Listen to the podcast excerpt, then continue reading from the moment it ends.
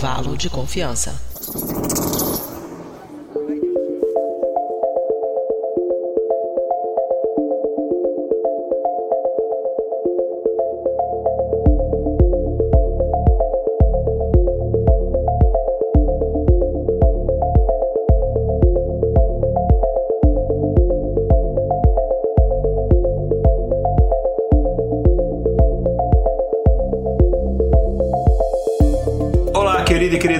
Ouvinte do intervalo de confiança do Briden. Está começando mais um episódio do nosso intervalo de confiança, uma distribuição uniforme de pensamento crítico. Esse é o episódio número 141 e a gente vai falar de coisas como, por exemplo, será que é verdade que se você deixar cair uma gota de sangue no oceano, os tubarões conseguem sentir o cheiro desse sangue a milhas, a quilômetros de distância? Será que, por exemplo, se eu jogar uma moedinha do alto do Empire State e ela cair na cabeça de alguém lá embaixo, ela chega na velocidade de uma bala e a cabeça dessa pessoa, sei lá, explode, a pessoa morre? Será que os peixes, como a Dory, têm de fato memória só de alguns segundos? Será que a água que ela escorre de, de, um, de um ralo, de uma pia, sei lá, de um vaso sanitário, ela gira numa direção no hemisfério sul e na direção oposta no hemisfério, no hemisfério norte? Será que a gente usa apenas 10% da nossa capacidade cerebral? Enfim, esses são alguns dos assuntos que a gente vai falar hoje em dia aqui. O que, que é verdade? O que, que é mito dessa história? Mas antes da gente começar a falar desse episódio, antes de eu apresentar quem está gravando o episódio aqui hoje. Vamos então para um breve quadro de recados aqui feito pela nossa produtora Mariana Lima. Então a gente já volta.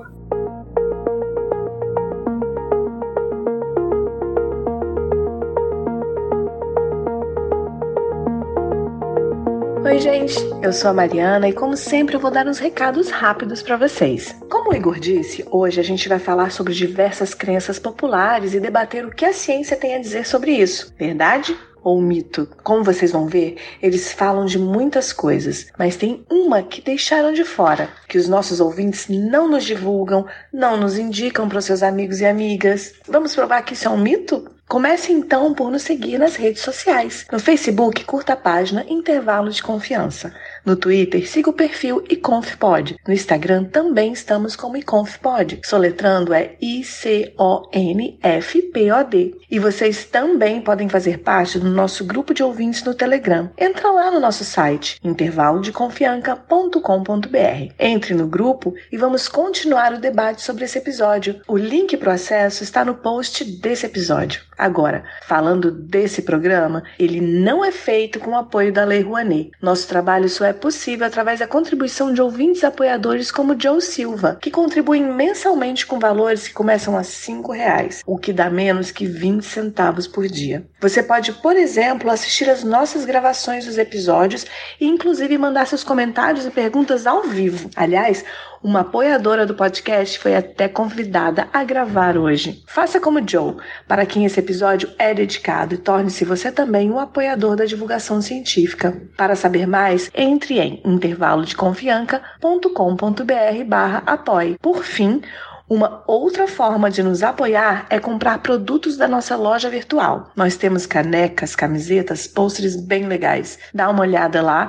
em intervalodeconfianca.com.br barra loja. É isso então. Deixa eu pegar a minha vitamina de manga e ir embora. Um grande abraço e até a próxima quinzena. Tchau, tchau.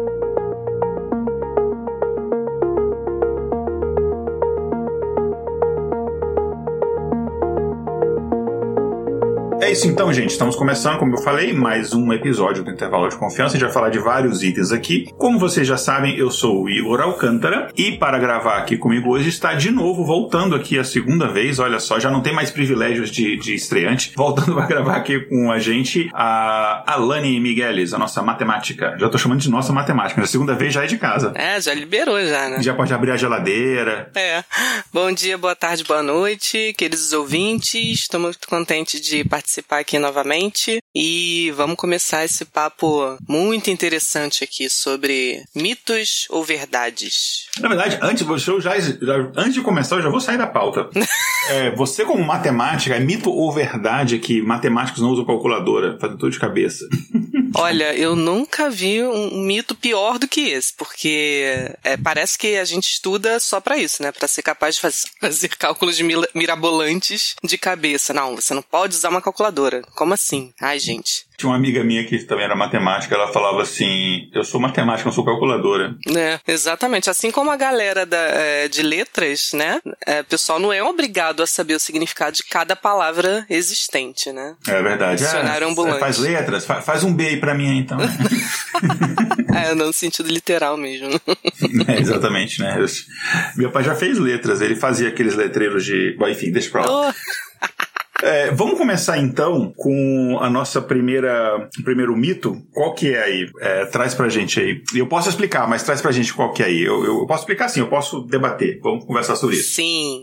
Então, é, eu acho que esse daqui muita gente ouviu falar, né? Não, não necessariamente com esse objeto específico, né? Mas seria o seguinte: um centavo caído do alto do Empire States pode matar uma pessoa que esteja passando na calçada. Então você pode substituir esse um centavo aí por qualquer outro objeto, né? Mas a ideia é, é você fazer você pensar que um objeto pequenininho poderia causar esse estrago. E aí? É porque a, a ideia é que o Empire State é muito alto, né? Então, a, por causa da aceleração Exatamente. desse objeto, enfim, você quando ele chegar lá onde você está passando, basicamente ele vai chegar como se fosse uma bala, né? Eu já escutei isso, né? Que chegaria na velocidade de uma bala, daí ele acaba, ele vai, ele vai te matar, né? Bom, isso na verdade, eu, eu não sou físico, então assim, a gente precisaria estar com a Jay aqui, por exemplo, mas a gente conhece um pouquinho para saber que isso é uma física ruim, né? Isso é uma física ruim. Primeiro que as pessoas estão desconsiderando completamente, por exemplo, a resistência do ar, algumas coisas que poderiam, enfim, impactar nisso. Segundo, a aceleração, ela não é infinita, né? Você precisa ter alguma força sendo exercida para aquele objeto para ele continuar mantendo a aceleração. A gente tem, obviamente, a, a, a força da gravidade ali, fala, ah, mas é a força da gravidade. Mas ele vai, ela vai acelerar essa moeda até um determinado ponto, né? Então, no máximo, aí, aí claro, você tem que levar tudo em consideração, a velocidade do vento, Isso, é, a direção é. do vento e outros fatores, mas segundo nossas pesquisas aqui, essa moeda vai chegar no máximo ali a uma velocidade ali entre 30 e 100, a margem de erro gigantesca, entre 30 e 100 é, milhas por hora, é o que dá mais ou menos aí uns cara, vou tentar fazer de cabeça, não, uns, não sei, não, é, uns 70, de 70 a 700 km por hora. Você é não é bastante. ó, não é matemático, não, não pode fazer de cabeça. é, é bastante, mas é, não, peraí, nem isso não, é 300 é 150 km por hora, é, nossa, é um de 40 e, de 50 a uns uh, ah, 160 km por hora, mais ou menos. É isso. É 1.6, né? Acho que é isso mesmo. Assim, 160 km por hora, chegando assim no, na velocidade máxima, né? É, digamos, sei lá, não tem vento nenhum e tal, e. Sem resistência do ar. Sem resistência do ar e tal. É bastante, mas é muito menos do que a velocidade de uma bala. Ela vai machucar, obviamente, uhum. é, mas não vai ser o suficiente para matar. Sim. Então, assim, é uma, é uma boa ideia você evitar, né? Mas não, não precisa também dizer que o motivo é porque você vai morrer se você levar esse objeto na cabeça. Sim, não faça isso, né? Ah, vou, ah não vai, então vou jogar a moeda. Não faça isso, né? É, não e a gente tem, fala, ah, se eu jogar um objeto mais pesado, ele vai chegar mais rápido. A gente viu lá, tem a experiência do Galileu, né? Que na verdade é. não, lembra do Galileu lá na torre, de, na torre de Pisa e tal, enfim. Mas obviamente, por o objeto ser mais pesado, ele vai causar mais dano, é mais peso na sua cabeça, obviamente, né? Então se eu jogar uma bigorna, não precisa ser nem do Empire State, né? Pode ser. É, é, a não ser que você seja um personagem de cartoon, que você não vai morrer, você vai só virar uma folha de papel amassada no chão. Mas. Papaléguas, né? do contrário, enfim, a mensagem é evite isso. O segundo, eu vou pedir para você explicar pra gente. Uh, a gente aprende na escola o quê? Que a gente tem três estados da matéria: Sim. Bahia, Paraná. Não. É sólido, líquido e gasoso. Sim. Certo? A gente, a gente ouve isso. Verdade ou mito? A vida inteira, né? Apenas três estados da matéria. Então, assim, primeiro que, assim, a gente sei lá, depende, eu não sei em que momento a gente começa a ouvir sobre plasma, por exemplo, né? Mas a gente sabe que é um, um componente sanguíneo também encontrado aí em outros uh, lugares, que agora me foge a cabeça, eu só consigo lembrar de sangue, não sei porquê. Coisa bizarra.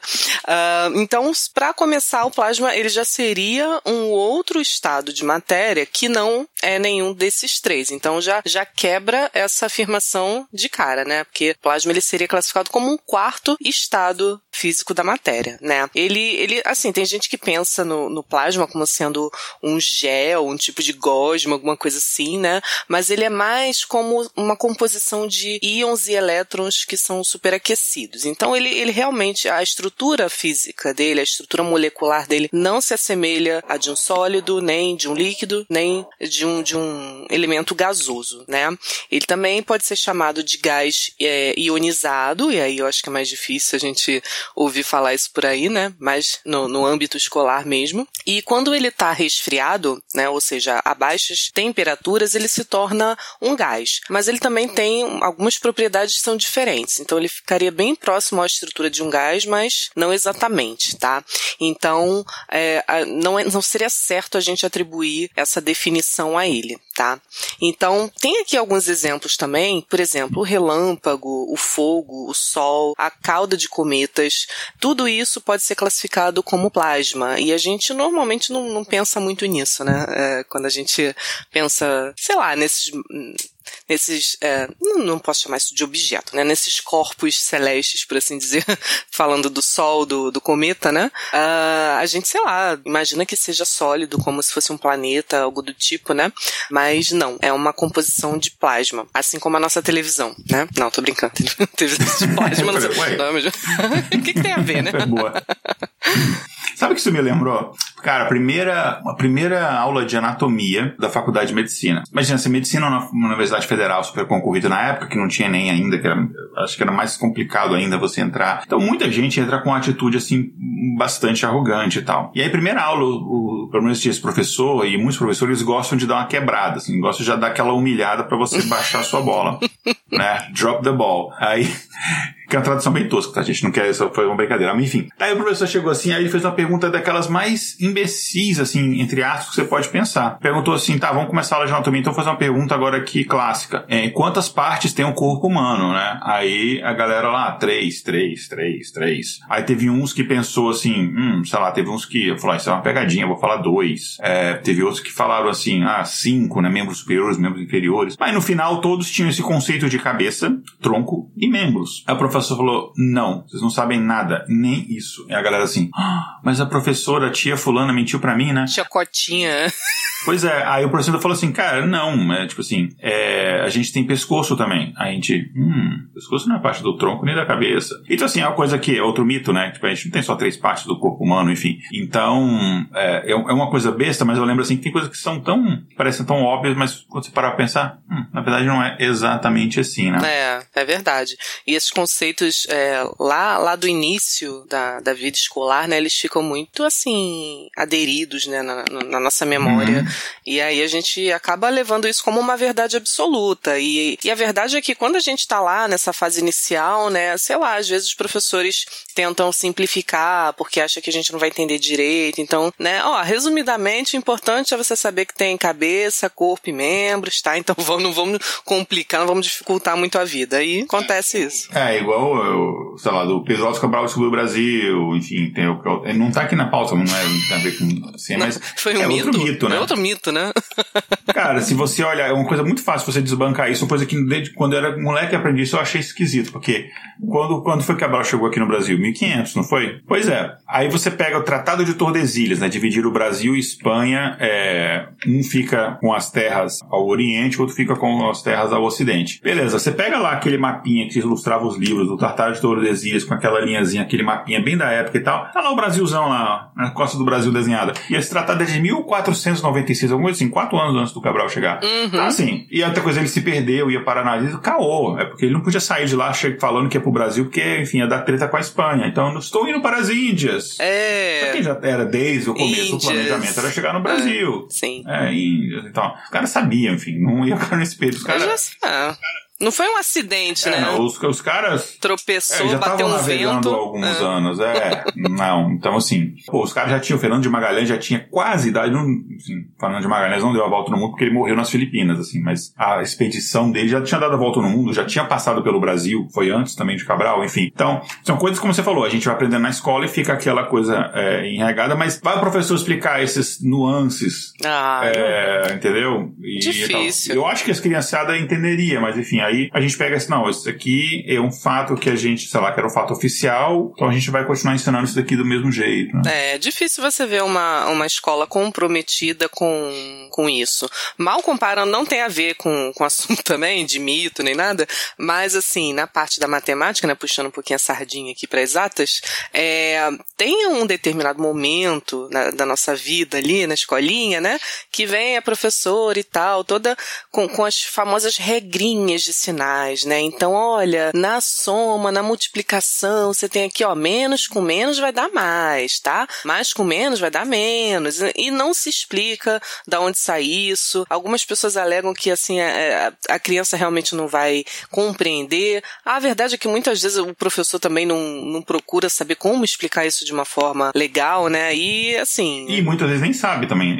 Os professores que não sabem mesmo, isso é verdade. É, porque aprendeu a vida toda, usa isso como ferramenta, então você não precisa saber ao fundo por que que isso acontece e tal, mas quando você está aprendendo, é até uma forma de, de puxar o interesse do, do aluno, né? É, e realmente isso acaba se perdendo em muitos lugares. É, antes de continuar o próximo item, que, uh, a gente vai falar daqui a pouquinho, só dar um oi aqui pra Tati, que tá acompanhando aqui ao vivo, e dar um oi também pro Guilherme Yuki. Inclusive, ele comentou no grupo lá dos ouvintes do Instagram que ele falou que ia, ele tá dizendo aqui, olha, eu vim mesmo, duvidaram que eu vim, eu vim. então, é isso aí. Um abraço para vocês. É, e o próximo item? Qual será? O próximo item é um que a gente também já viu em muitos lugares, já ouviu falar, na verdade, né? E eu já acreditei nisso daí. E já acho que já apareceu em filme também. Eu acho que eu já vi filme mostrando. Aí você dá um, um passo assim, olha, tô aqui do outro lado, olha como é que muda, não sei o quê. Que é o seguinte: se você der descarga nos banheiros, eles vão. É, essa descarga, o sentido da água, ela vai girar numa certa direção. Se você tiver no hemisfério norte ou se você tiver no hemisfério sul, vai ser uma direção diferente tipo no sentido horário no hemisfério e no sentido anti-horário no outro hemisfério. E aí, Igor, desmistifica isso aí pra gente. Verdade ou mito? Então, é, antes de mistificar, ainda vou jogar um outro caso, que o pessoal fala que também isso acontece, por exemplo, também com furacões. Hum. Que os furacões no hemisfério norte, eles vão ter um, eles vão fazer uma deflexão para a direita, então eles vão ter o sentido anti-horário, e no hemisfério sul eles vão fazer uma deflexão para a esquerda, então eles vão ter o sentido horário. Então isso tem para até na, na, água da pia, você coloca lá, e aí foi quando eu saquei quando eu fiz isso, né? No, eu tava aqui nos Estados Unidos, uma primeira viagem que eu fiz, um amigo meu no Brasil, aí a gente ligou, fez uma ligação, não sei qual que era o não sei se foi no Message, não sei se tinha visto, sei lá. Vamos ver, vamos. Aí ele encheu a pia dele, encheu a minha, a água tá paradinha tá? Tira a rolha lá, tum. Aí foi igual. Aí, tipo, hum, Como hum. assim? Então me enganaram a vida toda. Mas isso não é totalmente mito. Existe uma teoria que talvez explique por que, que eh, foi espalhado esse mito. Existe um negócio que eu não vou aqui ter a, ter a ousadia de explicar, provavelmente eu vou falar errado é, a explicação, mas é, tem um negócio chamado força inercial de Coriolis, que basicamente é o seguinte: por causa da rotação da Terra, teoricamente, você teria de fato este efeito. Só que é, o objeto, ou a massa de ar ou de água, etc., para poder ter, sofrer essa influência, ele tem que não pode ser muito pequeno, ele tem que ter um tamanho grande. Que tamanho? Furacão não tem um tamanho grande o suficiente para sofrer influência. Hum. Olha. Então a gente está falando de gigantescas massas de ar, talvez sofram as influências. Pô, mas eu vi gente mostrando, por exemplo, ah, no vaso sanitário aqui, sei lá, na Austrália, que vai num determinado sentido, e lá, sei lá, na Finlândia, que está no hemisfério norte, em outro sentido. Sabe uma coisa que influencia também nesse sentido? É o próprio design do vaso sanitário. É, é assim, dependendo do design, a água, do jeito que a água vai cair ali da, do, do da caixa, etc., uhum. da caixa, e vai cair ali, ela pode cair numa determinada posição, ficando mais para a esquerda, mais para a direita, isso vai influenciar. Dependendo do design, como é que está o próprio vaso sanitário ou a pia, ele pode ter essa tendência da água ir mais primeiro para a esquerda ou para a direita e vai ter este efeito. Então, assim, se você pegar aquele mesmo vaso sanitário. Como se fosse um desbalanceamento ali na hora que cai essa água, ah, né? Exatamente. E muitas vezes se ele é todo perfeitinho e você dá a descarga, ele vai fazer esse efeito, mas vai ser aleatório. Você vai, algumas vezes, isso é mais difícil acontecer, porque ele teria que ser perfeito. Qualquer desviozinho um pouco a mais para esquerda ou para direita vai influenciar, mas se você fizer perfeitamente ali, você vai ter 50% de chance de, tipo uma distribuição normal mesmo, de ir para a direita ou 50% esquerda, de chance de ir para a esquerda. Então, assim, existe, é, é, é, é semi, é mito em, em aplicado para objetos pequenos, mas existe uma teoria por trás que talvez explique esse negócio do sentido horário ou sentido anti-horário desses negócios. Enfim, então, se o pessoal depois quiser estudar mais, é só pesquisar o que, que é força inicial de Coriolis. Se você gostar disso, enfim, eu ia falar assim, se você não, é, não, não, não, tem amor próprio, não, mas não, é, é só um física legal. A gente não pode, um, um podcast de ciência, falar, falar isso, né? A gente tá brincando. Pois é, é. Ai, ai, ai. agora que, Alane, eu vou jogar uma, agora uma bola para você. Eu já escutei bastante falando que um raio, inclusive é um ditado popular, o raio não cai duas vezes no mesmo lugar. Agora você vê, né? O negócio é tão falado que virou ditado popular mesmo, né? E as pessoas fazem analogias, né? né? Então, olha, você não se preocupe, afinal de contas, um raio nunca atinge o mesmo lugar duas vezes, né? E assim, essa afirmação, ela não é não apenas uma, um mito, uma inverdade, né? Como é um perigo também você acreditar nisso. Porque é, imagina só, você, sei lá, tá ao ar livre, acabou de cair um raio ali próximo e tal, aí você, olha, já que não cai duas vezes no mesmo lugar, o que, que eu vou fazer? Vou correr naquela direção ali que eu vou estar seguro, né? Ali não vai cair mais. E isso é, claro, um absurdo. Inclusive, acontece muito é, o contrário, né? Porque geralmente eles atingem sim o mesmo lugar duas vezes durante as tempestades, principalmente se for dentro de, de um determinado raio de alcance, eles eles têm essa, essa possibilidade de atingir ali o mesmo lugar ao mesmo tempo, sim, ou bem próximo, né? Então, assim, ninguém, nenhum meteorologista, nenhuma pessoa que estude esses fenômenos de tempo, né, vai, eh, vai recomendar assim, não, gente, é totalmente seguro, tá? Você pode ficar ali, porque já caiu uma vez, ali não cai de novo, tá?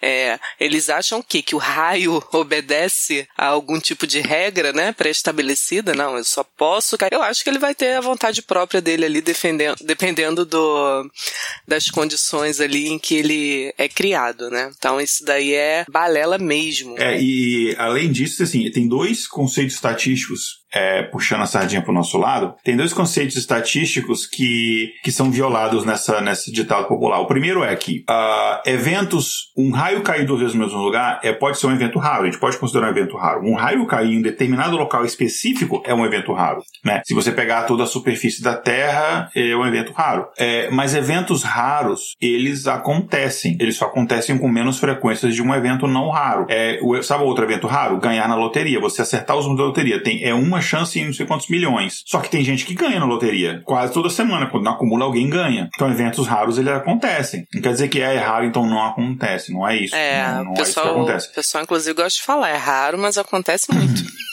Sim.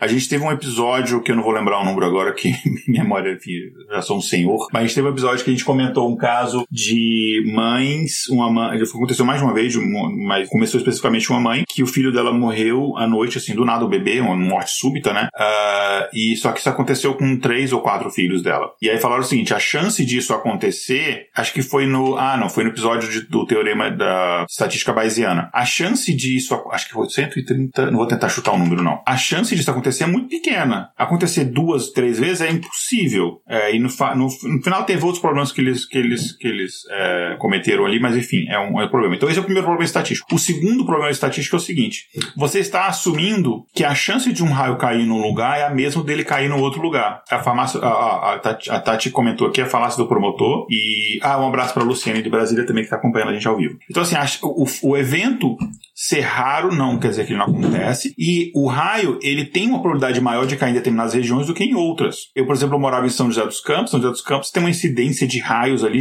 muito maior do que outras regiões. Então, existe diferença, depende da, da, da pressão atmosférica, da umidade do ar, de presença de árvore, da é, carga elétrica do solo. Tem um monte de coisas que influenciam na probabilidade de um raio cair em uma região em detrimento de outra. Então, também tem isso.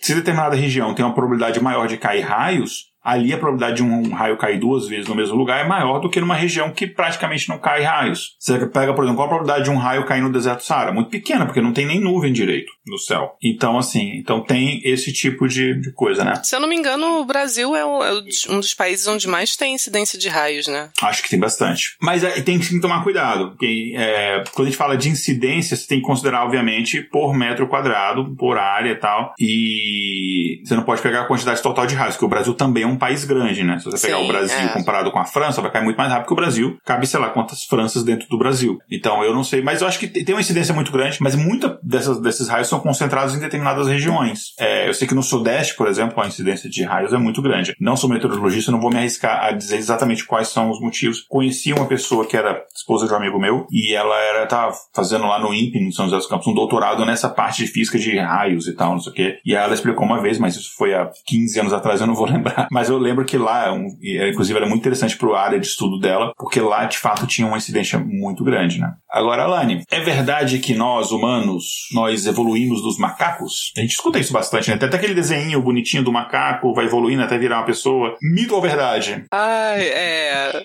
Pois é, então, a gente tem essa.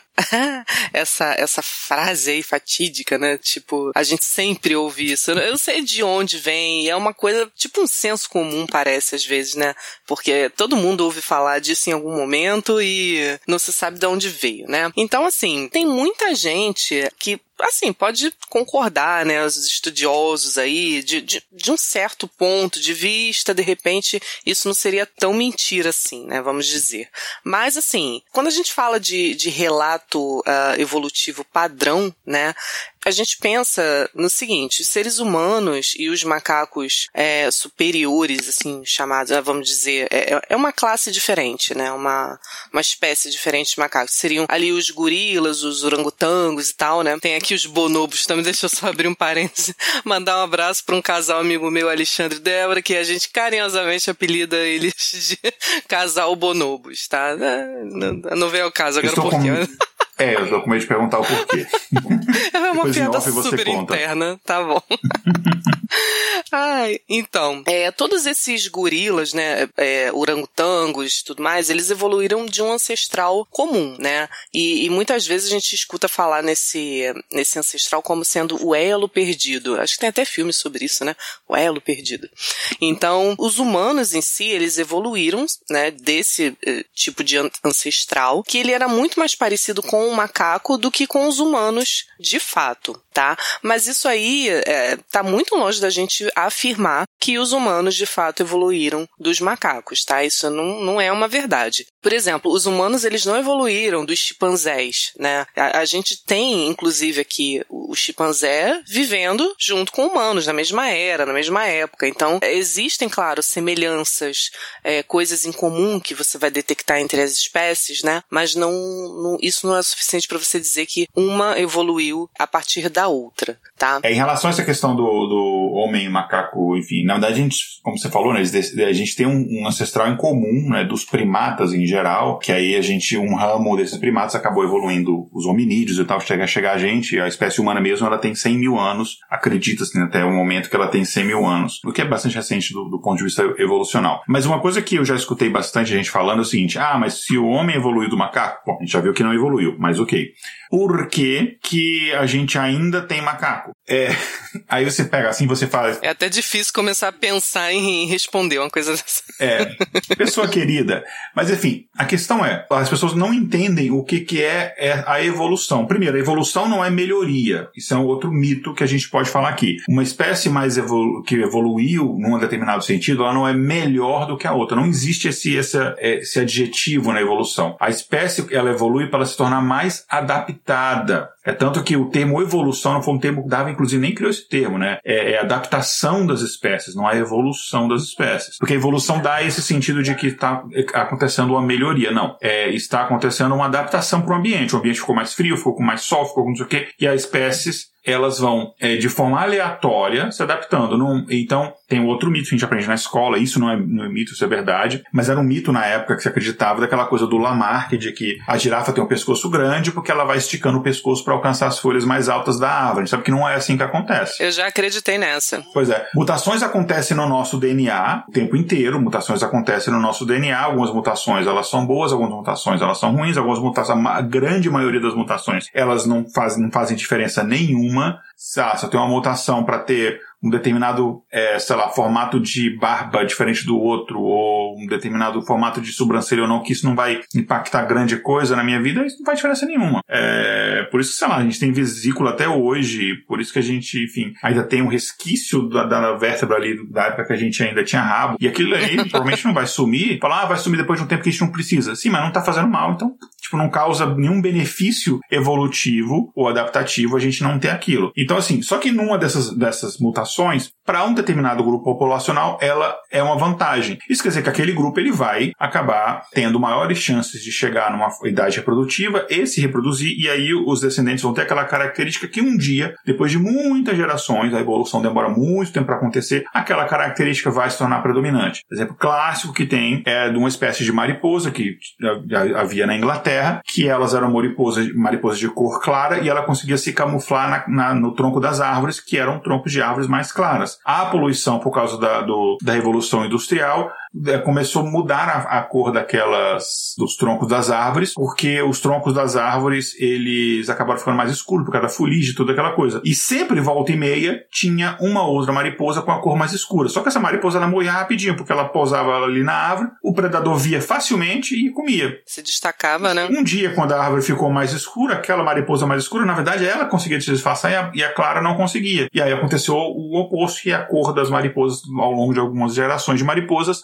a, é, começou, a, mudou. Isso é evolução, isso é adaptação. Não existe uma pressão evolutiva nos primatas, assim, tirando os seres humanos, os primatas não hominídeos, que estejam os forçando a, a se adaptar a viver com o humano. Não existe essa pressão evolutiva. Então, assim, é por isso. E outra coisa, mesmo que houvesse, a evolução não acontece do dia para noite. Ela demora gerações e muitos anos para acontecer. Sim. Então, assim, não é uma coisa que a gente conseguiria ver também. Então, é um outro mito aí, né? Exatamente voltando aí àquela, aquela situação de vida escolar que a gente aprende ali quando é criança e leva isso para toda a nossa vida, né? Tem mais uma aqui que seria em relação aos nossos sentidos. É verdade ou mito, Igor, que nós temos apenas cinco sentidos no nosso corpo humano? Mentira! A gente não tem só cinco sentidos. A gente, de fato, a gente aprende, né? Que a gente tem a, é, a visão, a gente tem a audição, a gente tem o paladar, a gente tem o olfato, e o tato. E o tato, exatamente. Visão eu não tenho muito, não, tô brincando.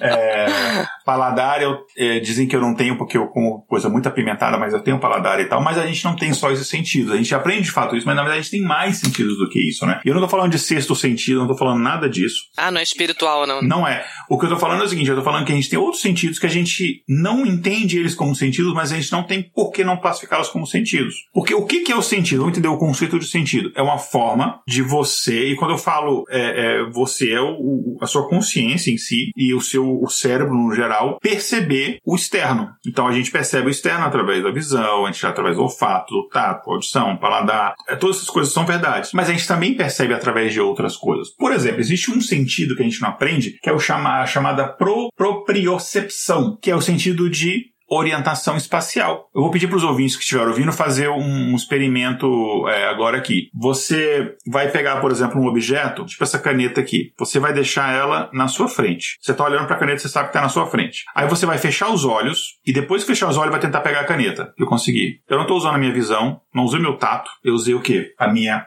própria opção. Então, esse é um sentido de localização espacial. É, é, o cientista está andando aqui, uma direita e esquerda, você sabe mais ou menos o ambiente, você sabe, por exemplo, o, o nível de esforço que você vai ter que fazer para subir uma escada, eu vou fazer um passo maior, menor, e uma coisa, por exemplo, que é um, é um, sentido que a gente, inclusive, vai desenvolvendo depois que a gente nasce, né? Você vê que as crianças não têm muito isso, elas vão aprendendo isso. E é um sentido, obviamente, importantíssimo, né? Então, essa orientação no espaço, essa noção de você pegar, por exemplo, fechar os olhos e, e conseguir, ah, vou botar o dedo no nariz, fechei os olhos, coloquei o dedo isso no nariz. Isso que eu ia perguntar, se, se esse teste era sobre isso também. Então, é, são todos partes desse sentido, né? Sabe outro? Termocepção. Esse é fácil saber o que, que é, né? É nosso sentido que percebe temperatura. Ele não é o tato. Você perceber temperatura, isso aqui tá frio, quente, isso aí é um sentido. E não é o tato. Inclusive, a, o, o, conjunto de nervos que faz essa detecção de temperatura não é o mesmo do tato, do toque. Porque o tato, ele é um sentido, inclusive, bastante complexo se pensar. Porque não é você tocar o objeto, é o tipo de textura, é a intensidade. E isso tudo faz parte do tato, né? Uma coisa, por exemplo, que você não consegue ainda passar isso, por exemplo, para um robô, né? Ele consegue ter essa,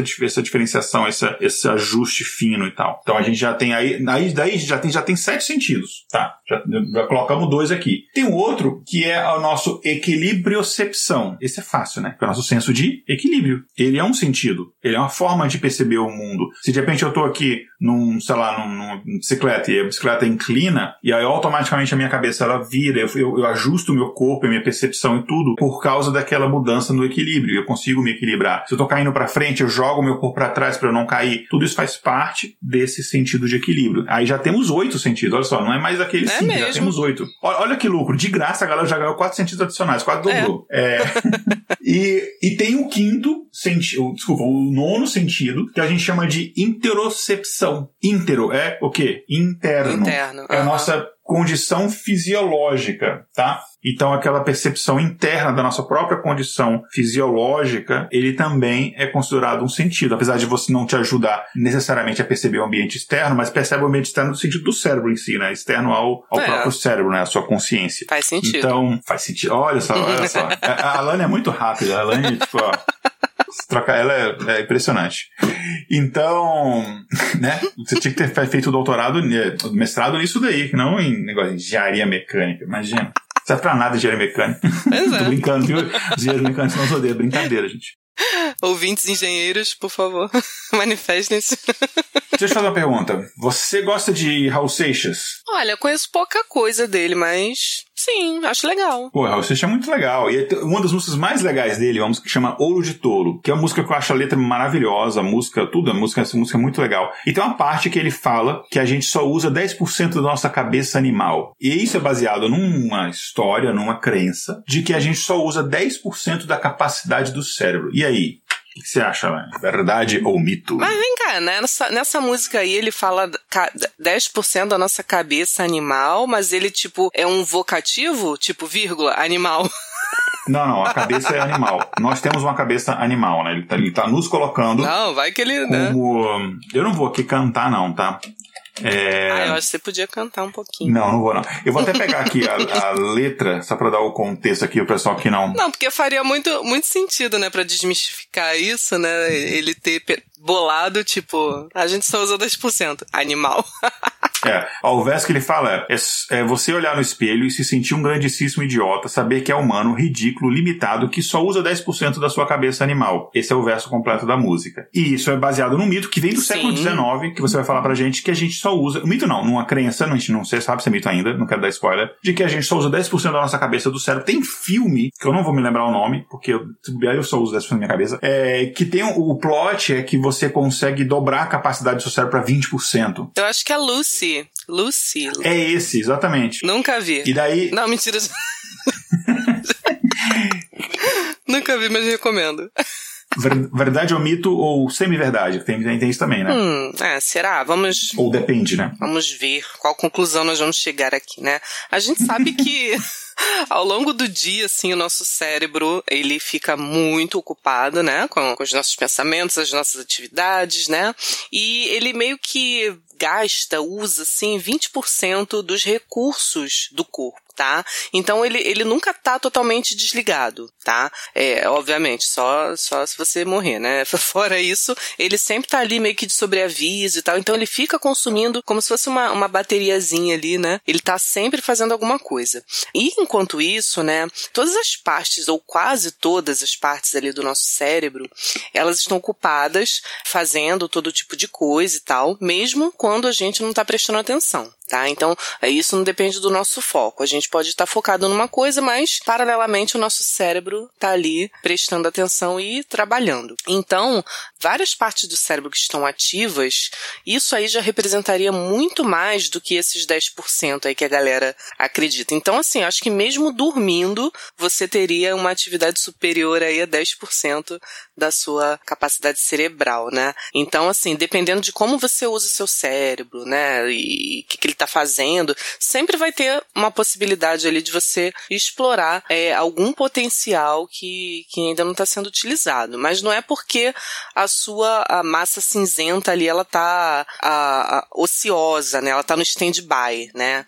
Então, por exemplo, aprender uma nova habilidade, é, ganhar uma nova memória, né? Que você não tinha, pensar, puxar ali para você lembrar do rosto de uma pessoa.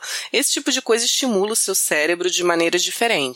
É, mas ele não está ativando uma parte que não é utilizada, né? É, é, é como se fosse realmente estar tá no stand-by ali.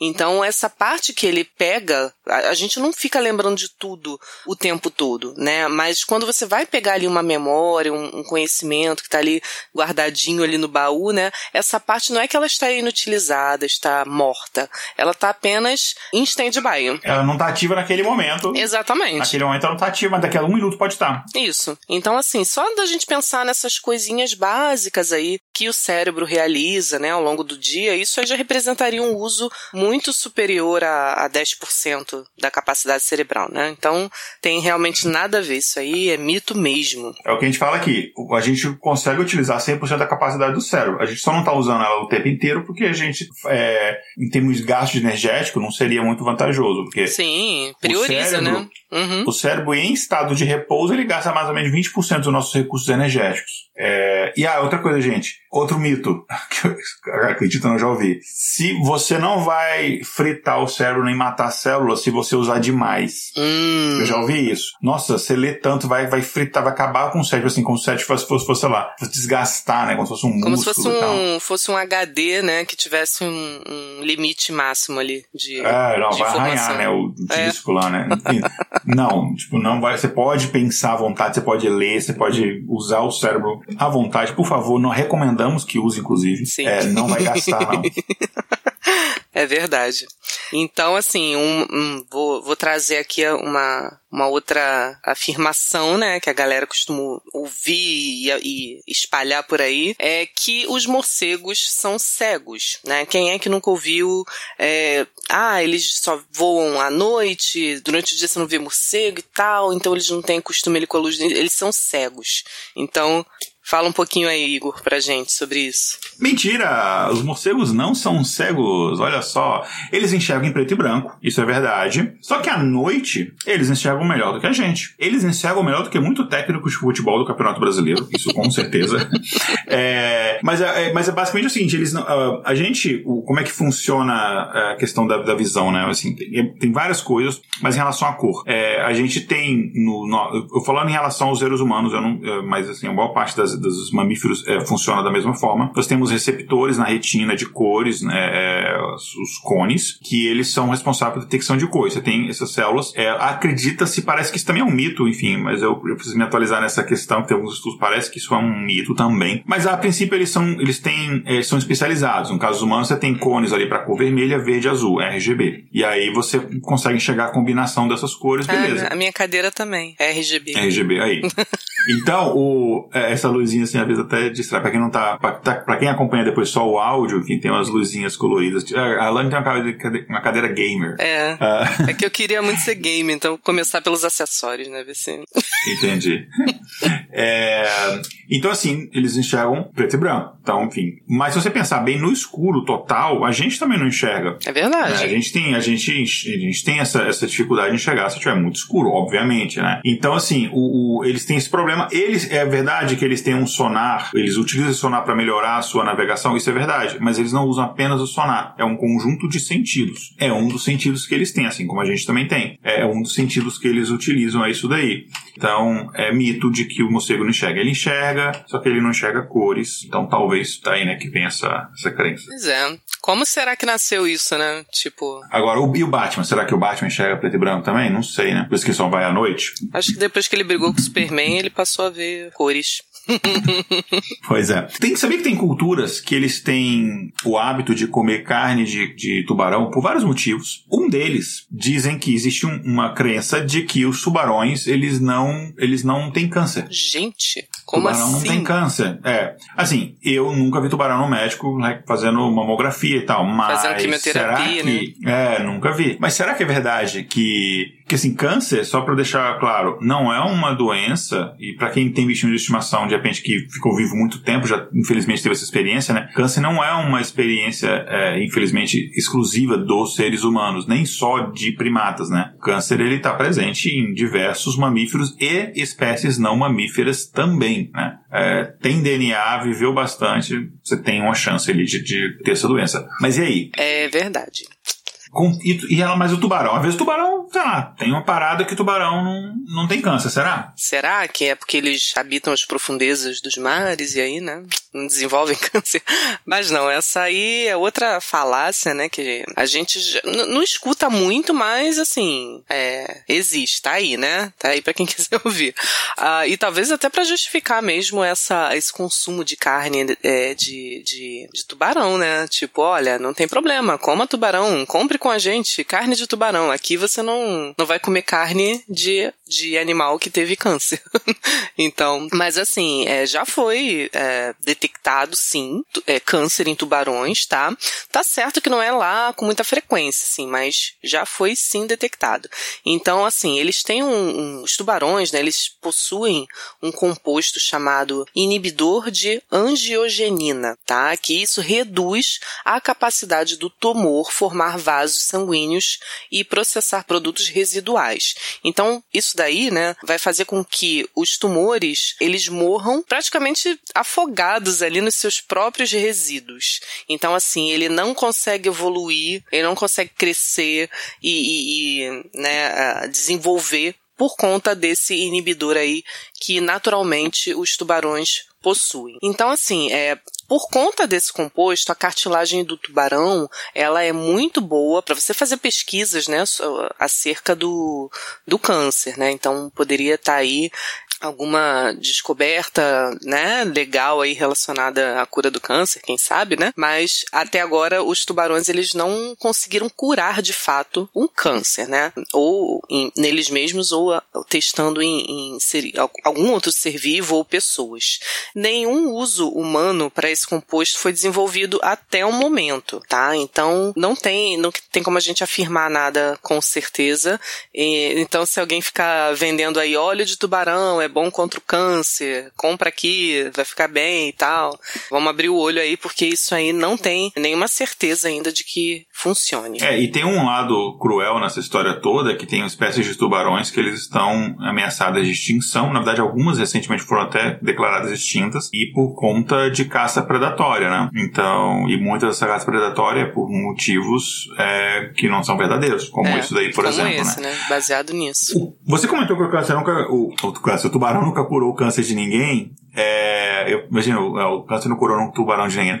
Não, ao contrário. O tubarão nunca curou o câncer de ninguém. Mas se a pessoa for comida por um tubarão antes de ter câncer, ela não vai ter câncer. Olha, é um ponto interessante, né? Talvez devêssemos todos nos jogar em alto mar para prevenir não. o câncer. não, brincadeira, gente, brincadeira. ai, ai. Bom, Igor, tem uma coisa assim que eu já ouvi falar, eu nunca testei, tá? Pra ver se é verdade, até porque eu não, não gosto de ficar mexendo com esses bichinhos, né? Tenho nervoso. Mas é a nossa querida minhoquinha, né? A minhoquinha, hum. a gente sabe que ela é boa para ficar lá no solo, né? Abrindo buraquinhos, fazendo bem para as plantações e tudo mais. Aí você imagina que tem alguém lá cavando o solo e pá, acerta a bichinha, corta ela no meio. Tem quem diga que já viu cada metade da minhoca se regenerar numa nova minhoca inteira. Então ela de uma minhoca a gente conseguiria fazer duas. É tipo aquela figura uh, mitológica lá. Qual é aquela que você corta a cabeça e nasce outra, nasce mais duas no lugar? Não tem, não tem um monstro desse, monstro mitológico. Tem. Eu sei da Medusa que tem um negócio do cabelo, mas ah, não sou saber não, não vou. mitologia não é o meu forte. Não, Hidra é Hidra? É Hidra. A Hidra, acho que tem essa parada, né? Que nasce outra cabeça. Isso aí. Então, isso é parcialmente mito, parcialmente verdade. Vamos lá. É, as planárias, que não são minhocas, são outros bichinhos, as planárias acontece isso mesmo. Se você corta um pedacinho da planária, é um pedaço assim, é 1 sobre 300, ou seja, se dividir ela em 300 pedacinhos, cada um daqueles 300 pedacinhos pode se tornar uma planária nova. Isso é verdade para planária, que é um objeto, um objeto, um bicho completamente diferente da minhoca. A minhoca, ela tem um poder de regeneração, mas da cabeça para baixo, porque a cauda dela, a parte lá, o rabo lá, a parte lá, e a cabeça são partes distintas. Então, se você cortar ela no meio, ou até menos do que o meio ali, a parte onde tem a cabeça vai conseguir se regenerar. Mas a parte da cauda, não. A parte da cauda vai morrer, tá? A lagartixa também. A lagartixa, é, o poder de regeneração é menor, assim, ó. Cortar muito da cauda dela pode ser que ela morra. Mas a lagartixa, ela consegue regenerar a cauda. Mas a cauda da lagartixa não vai gerar uma lagartixa nova, né? É, é. é a partir então, daquele é mesmo, ah, sei lá, eu por exemplo, eu tenho uma coisa que eu falo muito, tipo, nossa, tem tanta coisa para fazer, eu queria clonar uma versão minha e aí dividir as tarefas. Eu podia, por exemplo, então, arrancar um dedo meu e aí o meu dedinho virar outro Igor, né? Imagina. Olha. Hum, não rola. O Lula tentou há anos atrás, não deu certo. Não deu outro, então, assim, não, não, deu outro Lula, Não né? deu outro Lula. então, é, não tentem isso em casa, crianças. Né? Então, isso é... Enfim, eu falo que não é totalmente mito porque parte da minhoca consegue. Então, assim, a minhoca, ela, ela não vai gerar duas minhocas, vai continuar gerando uma minhoca, tem um poder de regeneração, mas não desse jeito. Você vai partir a minhoca em três pedaços, vai nascer três minhocas. Uhum, entendi. É, no caso é, das planárias, assim, isso só deve dar certo se o corte for plano, né? Boa. A gente tem que, ó, você tá evoluindo, a gente tá como você tá. Ah, né? aí, ó, evolução né? aí, ó. Darwin, tá evoluindo, né? mas, mas fala pra mim, uma coisa que eu vejo muito, eu vi muito em desenho animado é o seguinte: você tem elefante, ele é um animal enorme, forte, é, nem leão encara, mas aí ele vê um ratinho, desespera, fica com medo. E dizem até que, ah, porque ele tem medo do rato entrar dentro da tromba e tal. Sendo que era muito fácil, é só levantar a tromba, né? Tipo. Mas enfim, é, é mito ou verdade que elefante tem medo de rato? Olha, você me fez aí resgatar memórias aqui, usando meus 10% do cérebro aqui, né? Peguei uma memóriazinha aqui agora de realmente desenho, né? Mostra muito isso nos desenhos. O, o elefantinho ali com medo quando vê o ratinho, aí ele, né, levanta assim as patinhas, sai correndo e tal.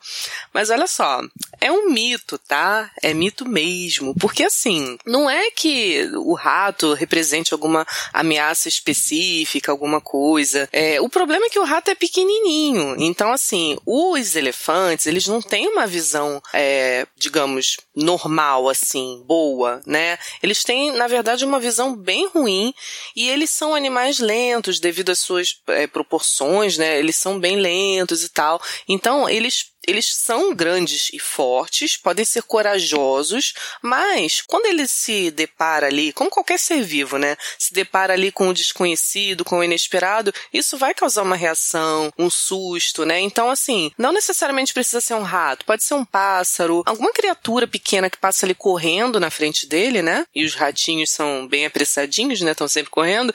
Então, isso aí já causa ali uma, uma, uma surpresa, uma coisa inesperada e ele vai se assustar. Então, talvez de tantas pessoas verem essas reações, né, principalmente com ratos, é, deve ter nascido aí essa historinha, né? Ah lá, olha só, elefante tem medo de rato. Pois é, mais um mito aí desbancado. Olha só, Sim. esse aí eu, esse aí eu, eu só aprendi, tem zero dias que eu aprendi esse daí. É. Bem recente, então, né? Eu achava isso aí, eu achava que era verdade. E ainda aqui no, no campo da, das reações animais, né? Essas reações tão adversas aí que podem ocorrer. Tem uma aí que eu realmente não sei dizer se ela é mentira, se é verdade, mas a gente vê muita, muita ficção ali em torno disso, né? Em novelas, em filmes, histórias, que seria o seguinte: os touros ficam bravos, ficam irritadíssimos quando eles veem a cor vermelha. E aí, por isso que nas touradas, uh, o toureiro ele tem que sacudir um pano vermelho para atiçar ali a ira desse touro. E aí, Igor, mito ou verdade? Não, os, to os touros não são gremistas, que eu odeio ver um cara com a camisa do Internacional. não tem nada a ver. A questão, os touros, e, e, assim, eles não enxergam, eles enxergam cores, mas eles são daltônicos. Então, a questão da cor vermelha não é o que irrita o touro, é, são duas coisas. Tem um imbecil querendo matar ele, em vez de ele estar tá lá de boa no passo, lá como o touro fez de Nando, é, e aí tem que ter uma certa idade para entender essa referência. Ai, meu Deus. É, mas principalmente é, é a agitação daquela, daquela toalha, enfim, daquele negócio que o cara, que o toureiro fica agitando. Então é aquele movimento ali num espaço fechado, com um monte de gente gritando, enfim, é um ambiente extremamente hostil. É aquilo que o irrita e ele sai correndo para E aí, detalhe, ele, enfim, ele também é, é, é, é maltratado e, e, e, tratado de uma forma de ele já ter um nível assim de estresse maior. Então é isso que acontece. Então é a visão de um imbecil querendo matar, o barulho, não sei o quê, e mais principalmente a agitação da toalha. Então, esse é de fato um mito. E, gente, pelo amor de Deus, né? Tourada é, um, é, uma, é uma prática Ai, bem imbecil que século XXI já deveria ter acabado essa palhaçada. Mas é, esse tipo de entretenimento onde você tem violência, morte, né? Que, que entretenimento é esse, né? Tipo assim, antigamente, né? A gente até entende que não realmente se não tinha mais nada com que se entreter. Então, você gostava de ver esse tipo de, de coisa acontecer. Mas, gente, hoje em dia tem Netflix, tem um monte de coisa aí pra você se distrair. Deixa os touros em paz, deixa os animais em paz. Tem podcast, né? Tem podcast. Muito bem. Não, não maltrate animais, ouçam podcasts.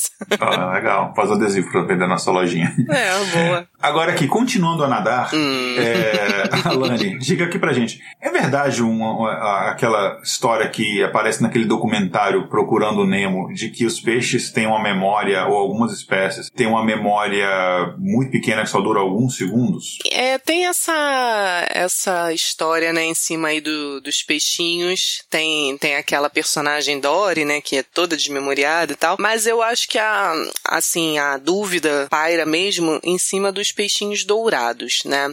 Que diz que eles têm de 3 a 7 segundos de memória apenas. Eles só conseguem é, ter essa duração ali, depois eles esquecem completamente. Então, assim, tadinho, né? O peixinho dourado, ele não é tão burrinho assim como a gente escuta falar, né? Ele, ele pode aprender habilidades básicas de sobrevivência e lembrar delas é, por até três meses. E assim, gente, como qualquer ser vivo, o que dita é preservar a sua vida. Então, assim, se ele tem como lutar pela sobrevivência dele, não seria justo, né? Ele esquecer disso poucos segundos depois. Então, principalmente para essas é, habilidades básicas de sobrevivência, né? É importante aí que ele tenha pelo menos um tempinho mais justo aí de memória, né? E esse tempo ele gira em torno de três meses. A gente pode achar que é pouco, né? Mas, poxa, pensa que um peixinho, né? Ele, poxa, é, o, o cérebrozinho dele ali tão piquititinho, né? Três meses aí já, já tá de bom tamanho para ele, né? Eu não sei o tempo de sobrevivência é, de um peixe regular, mas a gente sabe que eles também não duram muito tempo. Então, assim, existem também alguns testes de laboratório, né, que foram feitos, é, que, assim, testaram a, o peixinho a empurrar alavancas, né, de comida, todos os dias no mesmo horário, assim, para ver se ele consegue se autoalimentar, né, e ele conseguiu, tá? Então, assim, essa memória dele aí já, já, através do teste, já não é tão, já dá pra ver que não é tão ruim assim. Eles precisam de, um, de uma memória que seja razoavelmente de longo prazo para encontrar e lembrar onde é que tá fontes de alimento né? E também para ter esconderijo, assim, onde eles possam se proteger dos seus predadores. Tem também uma, uma outra situação aqui que eu já, assim, eu nunca ouvi falar. Você me diz aí se você conhece ou se já ouviu eu falar. Já ouvi falar isso aí. Já?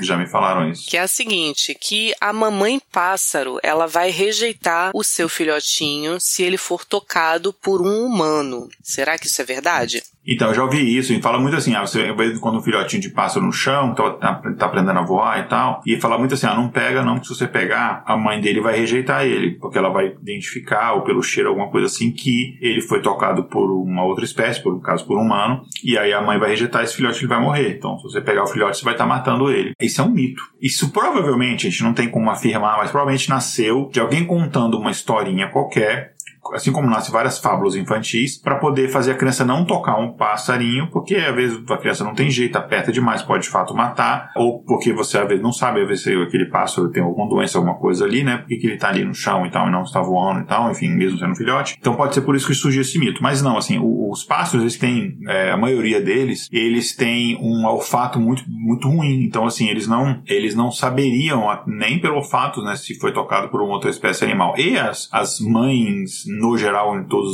as, as espécies, assim, de vertebrados, né, ele, elas são muito fiéis, dedicadas aos seus filhotes, assim, para poder rejeitar, né. Então, isso provavelmente foi criado para isso, também para evitar, assim, às vezes você vai pegar um filhote de pássaro e a, e a mãe do pássaro da peta, ela pode te avançar e, para defender o filhote, ela pode te, te, te bicar, alguma coisa assim. Talvez tenha nascido daí, né, para evitar, ó, não pega o pássaro, não, o que. Aí, aí inventaram a historinha para convencer as crianças, mas isso é mito. Agora, outro que eu escuto bastante é o seguinte: mosca, essas moscas mosquinhas que tem em casa, elas só vivem 24 horas. A vida inteira delas se resume a 24 horas. E aí? Também já ouvi. Será? Será? Então, a expectativa de vida no reino animal, né, mesmo dentro de uma espécie só, ela pode variar. Não é porque, né, é, é mosca que vai todo mundo morrer do mesmo jeito, ter a mesma duração aí de vida. A nossa expectativa média, por exemplo, ela gira em torno de 49 anos no, na, num determinado local aí do planeta e cerca de 82 anos no Japão, por exemplo, tá? É, dependendo então da nossa localização, nossos, é, nosso estilo de vida, várias condições, isso aí vai ditar a nossa vida média. Existe uma, uma média mundial que em 2010 foi estabelecida como 67 anos, tá? É, então, assim, isso varia muito. Para animais, isso daí não é diferente. Então, por exemplo, os animais domésticos, a gente sabe que tem uma vida mais curta, né? Uh, os cães, por exemplo, duram aí na faixa de uns 15 anos, uh, dependendo da raça, isso também interfere muito. Existe um, um, recorde aqui que, que foi citado, né? Que o gato mais velho, uh, ele sobreviveu por 38 anos. E, assim, né? Claro que não é muito comum da gente ver um gatinho viver tanto tempo, né? Um, um animal doméstico viver tanto tempo. Então, assim, falando das moscas especificamente, né? Elas não, claro, elas não têm uma expectativa de vida longa, não queira aí domesticar uma mosca, né, esperando que ela vá sobreviver aí por muito tempo. Mas elas podem viver, de fato, até um mês tá? E esse esse mito provavelmente confunde a mosca doméstica, né? Porque dependendo da espécie, ela pode ter uma vida útil aí entre 5 minutos e 24 horas, tá? E assim, o tempo voa muito para elas, né? Fazendo uma piadinha aí. Uh, mas também depende, depende da espécie, depende do tipo, né? Então, assim, não é exatamente 24 horas. Bom, existem alguns outros mitos, né, que a gente escuta falar demais e é meio, meio que uma sabedoria popular. Muitos aqui já devem ter escutado isso da mãe, da avó em casa, né? Que se você comer sorvete, se você está resfriado, isso vai piorar o seu resfriado. E aí, Igor, isso é mentira? Sorvete está liberado para quem está resfriado, tem que evitar mesmo? É, dizem que a laticínio aumenta a produção de. Tem várias teorias assim, né? Que laticínio é, aumenta a produção de muco, de que você é, ingerir alimento frio ele faz mal porque as bactérias que estão te prejudicando elas se reproduzem melhor em situações frias, por isso até que você aumenta a temperatura, que você tem a febre poder combater, enfim, mas isso na verdade é mito é, se você tá com um resfriado, você tomar um sorvete não vai piorar o seu resfriado. Na verdade, às vezes, você ingerir, por exemplo, laticínios congelados, como sorvete, por exemplo, pode aliviar a dor de garganta, porque é uma coisa fria, né? É, e, inclusive, pode até fornecer calorias para você caso você não esteja, não consiga ingerir outro tipo de alimento, né? Alimentos quentes, por exemplo, né? Uma refeição, sei lá, normal, um alimento quente. Então, é, isso é mito também, olha só. Isso aí, as, as mães agora vão mandar e-mails assim, raivosos pra gente. É. Assim, Como assim? Você está deseducando os nossos filhos e tal, né? Exatamente. Entrando nessa questão de alimento, eu vou agora por uma coisa que a gente escutou bastante, né? Que açúcar vicia. Açúcar vicia mais até do que heroína. Será que é verdade? Alane, você já injetou açúcar na veia? Já cheirou açúcar? Não. Olha, nunca tive Fala a verdade. Nunca tive, assim, com, tamanho contato com. com açúcar, nem com outras coisas, tá, gente? Por favor. Então, gente, existe uma, uma afirmação em um livro chamado Fat Chance, do autor chamado Robert Lustig, e diz o seguinte: ele afirma que o açúcar estimula o sistema de recompensa do cérebro da mesma forma que o tabaco, o álcool, a cocaína e até mesmo a heroína. Portanto, você poderia interpretar o açúcar aí como uma droga também igualmente viciante para o seu corpo tá? Esse autor, ele ainda cita alguns estudos que mostram que parte do nosso cérebro é, se acende a partir de uma recompensa açucarada, né? E essas partes é, são as mesmas que ficariam ali ativas por muitos tipos de, de atividades que são tidas como agradáveis, relaxantes, né? Que pode, assim, você consumir alguma coisa, você passear ou até mesmo fazer sexo. Então, assim, o problema é que com esses estudos científicos é, do cérebro, né, é o seguinte, na neuroimagem você não tem um sinal claro de vício. Então, assim, o seu cérebro ele vai acender, ele vai aparecer ali uma atividade cerebral durante um exame de imagem como esse, mas isso não, não quer dizer que aquilo ali seja provocado exatamente por um vício, né? Ele está sendo estimulado, claro, mas não dá para você afirmar isso. Então, assim, os cientistas ainda não sabem como que o vício ele atua no cérebro, né? E até que esse mistério seja resolvido, não devemos viver com, é, com medo de algo tão fantasioso quanto o vício em açúcar. Não a ponto de compará-lo ao vício de uma droga, né? Pois é. é enfim, é, obviamente, né? Como você falou, o açúcar tem que ser consumido com moderação, mas não porque você vai se viciar, não tem traficante de açúcar vendendo açúcar. É, é óbvio, né? Assim, é, viciar, eu acho que ele até vicia, mas não, não é no sentido, no mesmo sentido que o vício da droga, né? Porque assim, o seu corpo ele é programado naturalmente para armazenar energia, né? Por questões de sobrevivência. Então, tudo que tem gordura, que tem açúcar, o seu corpo vai achar mais agradável na hora de consumir. Então, é por isso assim que a gente tem tanta necessidade e você vai criando um costume, um hábito, depois fica muito difícil você largar aí o açúcar, é, até mesmo a gordura também. E ainda falando um pouquinho aqui sobre o açúcar, né, e doces em geral, tem gente que diz que o açúcar e os chocolates, eles são afrodisíacos. E aí, Igor, você já ouviu falar nisso? Você acha que é mito, que é verdade? É, na verdade, isso é um mito, né? É, não, não, não. Tem alguns estudos é, que investigaram isso, mas não encontraram nem açúcar, nem chocolate, nem outros é, alimentos muito calóricos. Não se encontrou nenhuma evidência de que eles aumentam o estímulo, é, o desejo sexual, nem homens, nem mulheres. Acreditava que principalmente mulheres era, isso era verdade, mas foi tudo uma estratégia de marketing. Foi apenas é, as empresas querendo vender mais e usaram esse caô. Então, não é verdade. Então, quer agradar o crush e a crush a dar um chocolatinho, pode dar, mas não vai achar que isso por si só vai é, assim, estimular a pessoa. Eu acho que ser um ser humano decente é um estimulante muito mais eficaz. Eu acho também. né? E a gente, na abertura do episódio, a gente comentou alguns, alguns, algumas, algumas, não vou falar mitos, que a gente não sabe ainda se são mitos, mas algumas é, crendices populares. E uma delas é de que uma gota de sangue no oceano, você atrai um tubarão que está a quilômetros de distância. Então, assim, você está com um ferimento, não entre na, na água, porque um tubarão que está a quilômetros de distância ele pode sentir o cheiro. Será que é verdade? Mito parcial? Então, também já ouvi isso daí, tá? E acho até que já, já fui induzida a acreditar nisso, assim, é, vendo alguns filmes e tal, né? É, mas, na verdade, essa afirmação é um exagero, tá? Os tubarões, é, eles não virão, tipo, do outro lado do oceano se você tiver com um ferimento lá sangrando na água, né? Eles têm é, uma região cerebral que é, é muito, assim, atenta, né? Vamos dizer assim, para detectar odores né? Isso aí, para o instinto caçador dele, né? Isso aí permite que alguns peixes, lembrando aí que tubarão é peixe também, né, gente? Faz parte aí da mesma espécie. Isso permite com que esses peixes eles detectem apenas uma parte de sangue por 10 bilhões de partes de água. Então isso seria aproximadamente uma gota de sangue em uma piscina olímpica. Então assim, vamos imaginar que por um acaso você está dentro de uma piscina olímpica com um tubarão, coleguinha tubarão ali, né?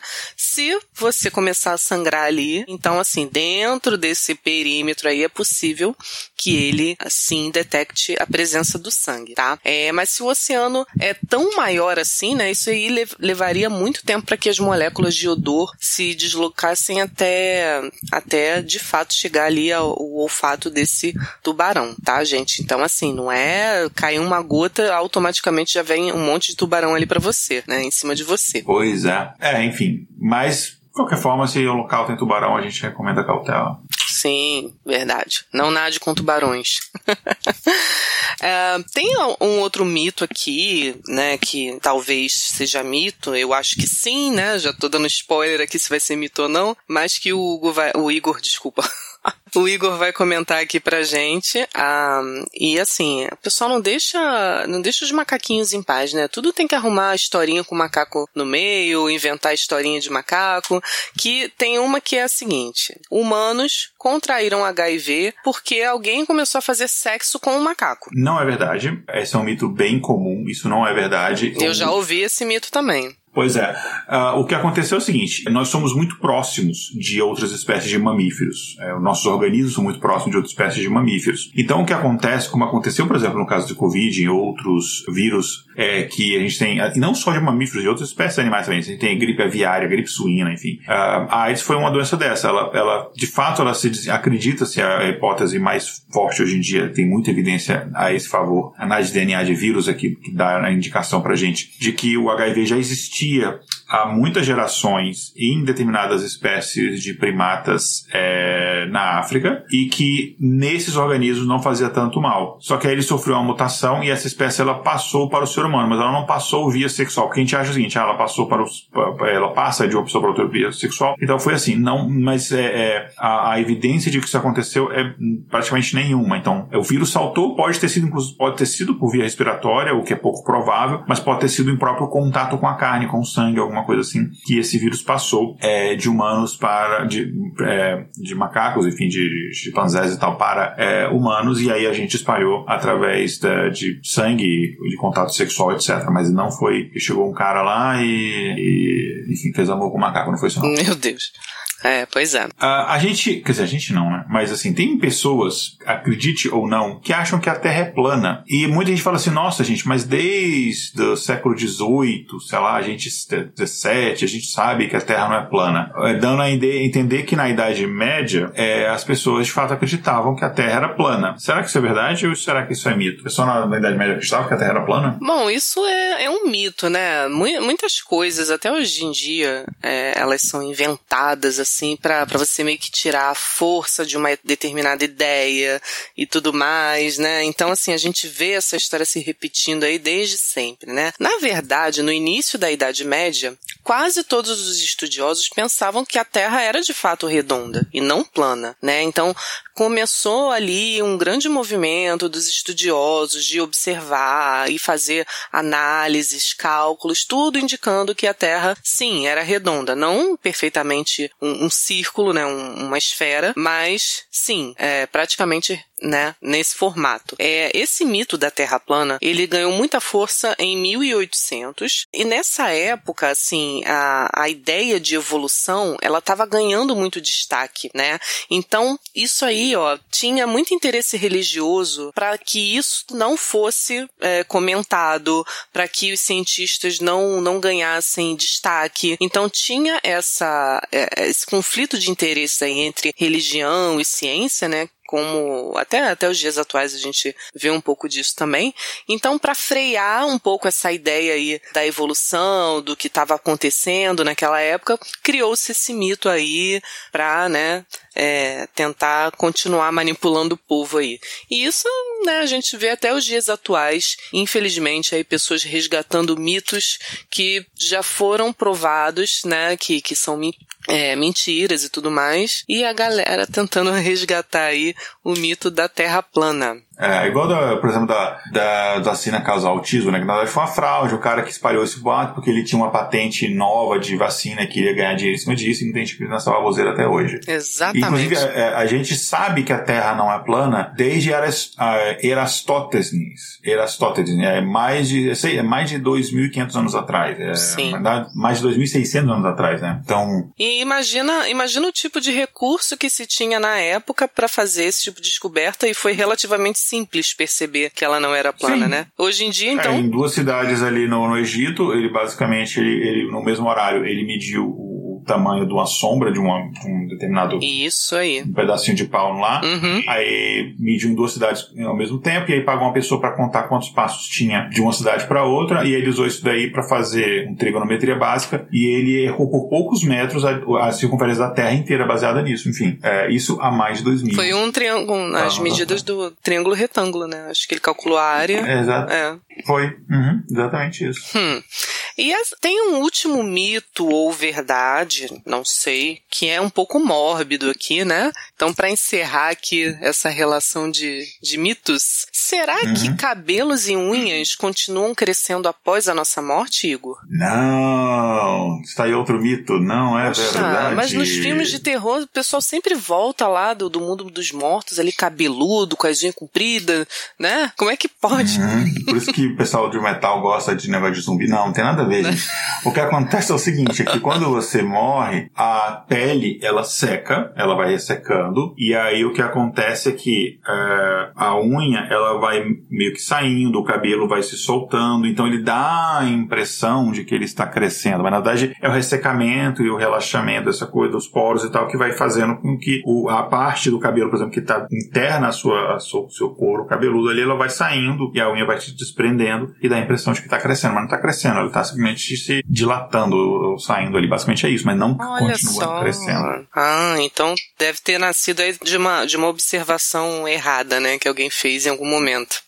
pois é. É isso então, gente. A gente tem mais algum comentário de algum mito, alguma eu, coisa que quer trazer? Na verdade, eu tenho. Você já ouviu falar? Vocês ouvintes também já ouviram falar? Depois comentem que uh, comer manga misturado com leite faz mal, pode até matar. Uhum, já ouviu falar? Já ouvi bastante, sim. E assim, a gente sempre escuta, né, a mãe falando: não, não pode misturar leite com manga, isso faz mal, vai, né, vai dar um problema sério aí. E nunca explicam por quê, né? Ué, mas por quê? O que, que acontece aí e tal? E na verdade, que eu já, já pesquisei sobre isso, é que assim, na época, né, em que tinham esses grandes fazendeiros e tinha os escravos, né, ali na, nas fazendas trabalhando é, forçadamente, óbvio, né, para eles. É, tinha muita plantação de manga. Manga era uma, um alimento assim muito encontrado, né, facilmente encontrado. Então tinha a vontade ali e os escravos, claro, né, é,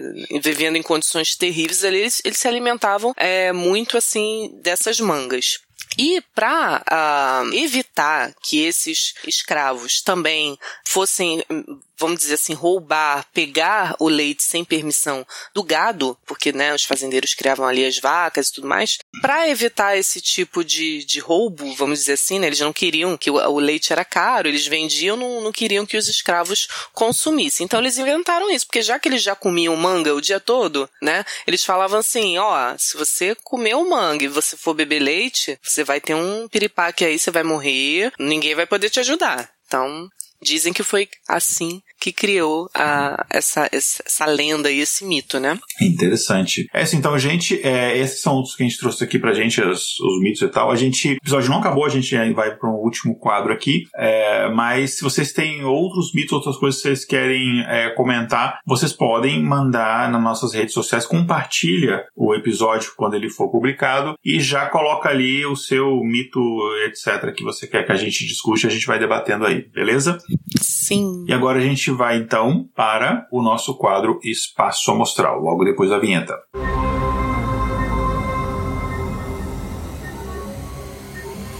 Espaço Amostral.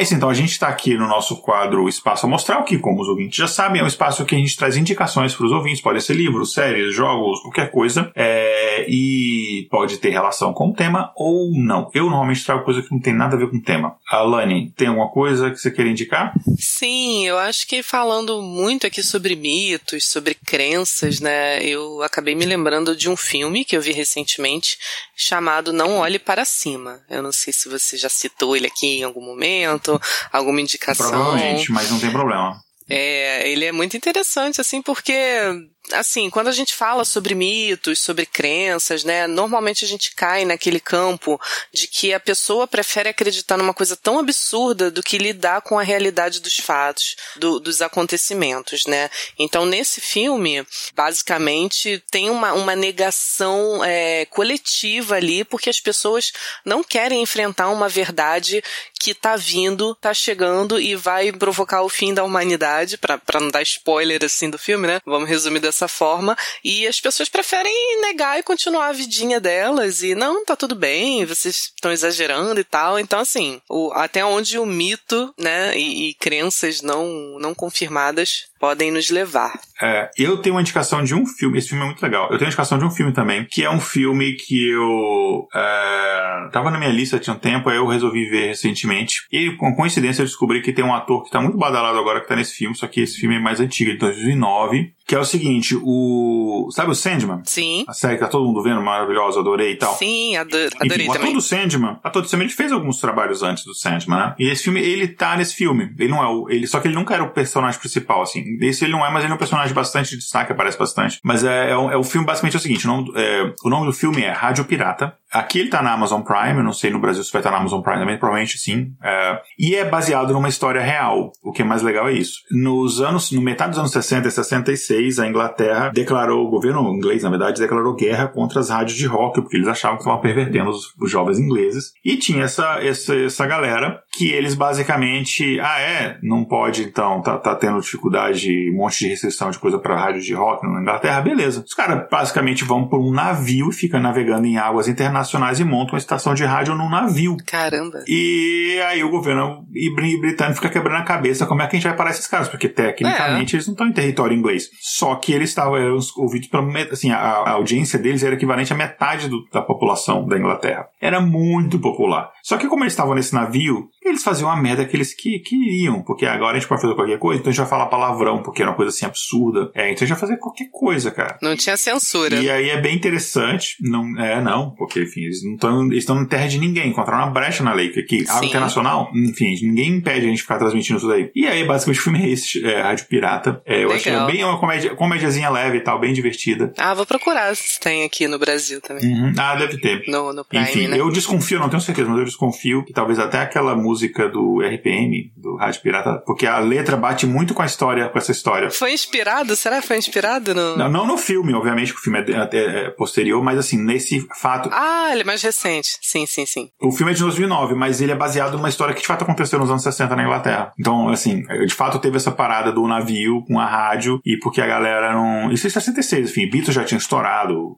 Ah, e outra coisa legal, assim, a trilha sonora é maravilhosa, porque é The Who, hum. é Stones, é, cara, é muito legal a trilha sonora. Ah, legal. Então, vale, vale a pena conferir. Maneiríssimo. Alane, mais uma vez, muito obrigado por você ter topado gravar. Mais de uma nada. vez, foi um convite muito em cima da hora, é, porque foi de novo um imprevisto.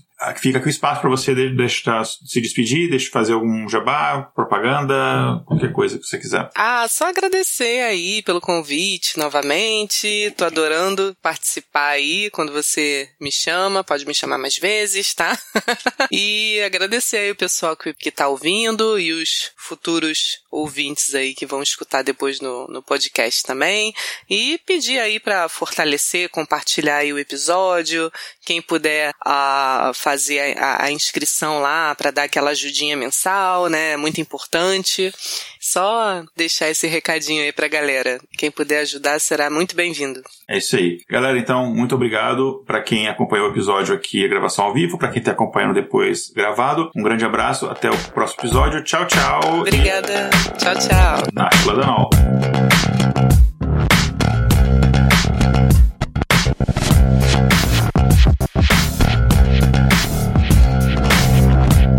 Pauta escrita por Igor Alcântara. Vitrine, Júlia Frois. Vinhetas, Rafael Chino e Léo Oliveira. Voz das vinhetas, Letícia Dacker e Mariana Lima. Direção de redação, Tatiane do Vale. Redes sociais, Kézia Nogueira e Tatiane do Vale. Gerência de projetos, Kézia Nogueira. Edição, Léo Oliveira. Para saber mais sobre o nosso projeto ou nos apoiar, visite intervalodeconfianca.com.br.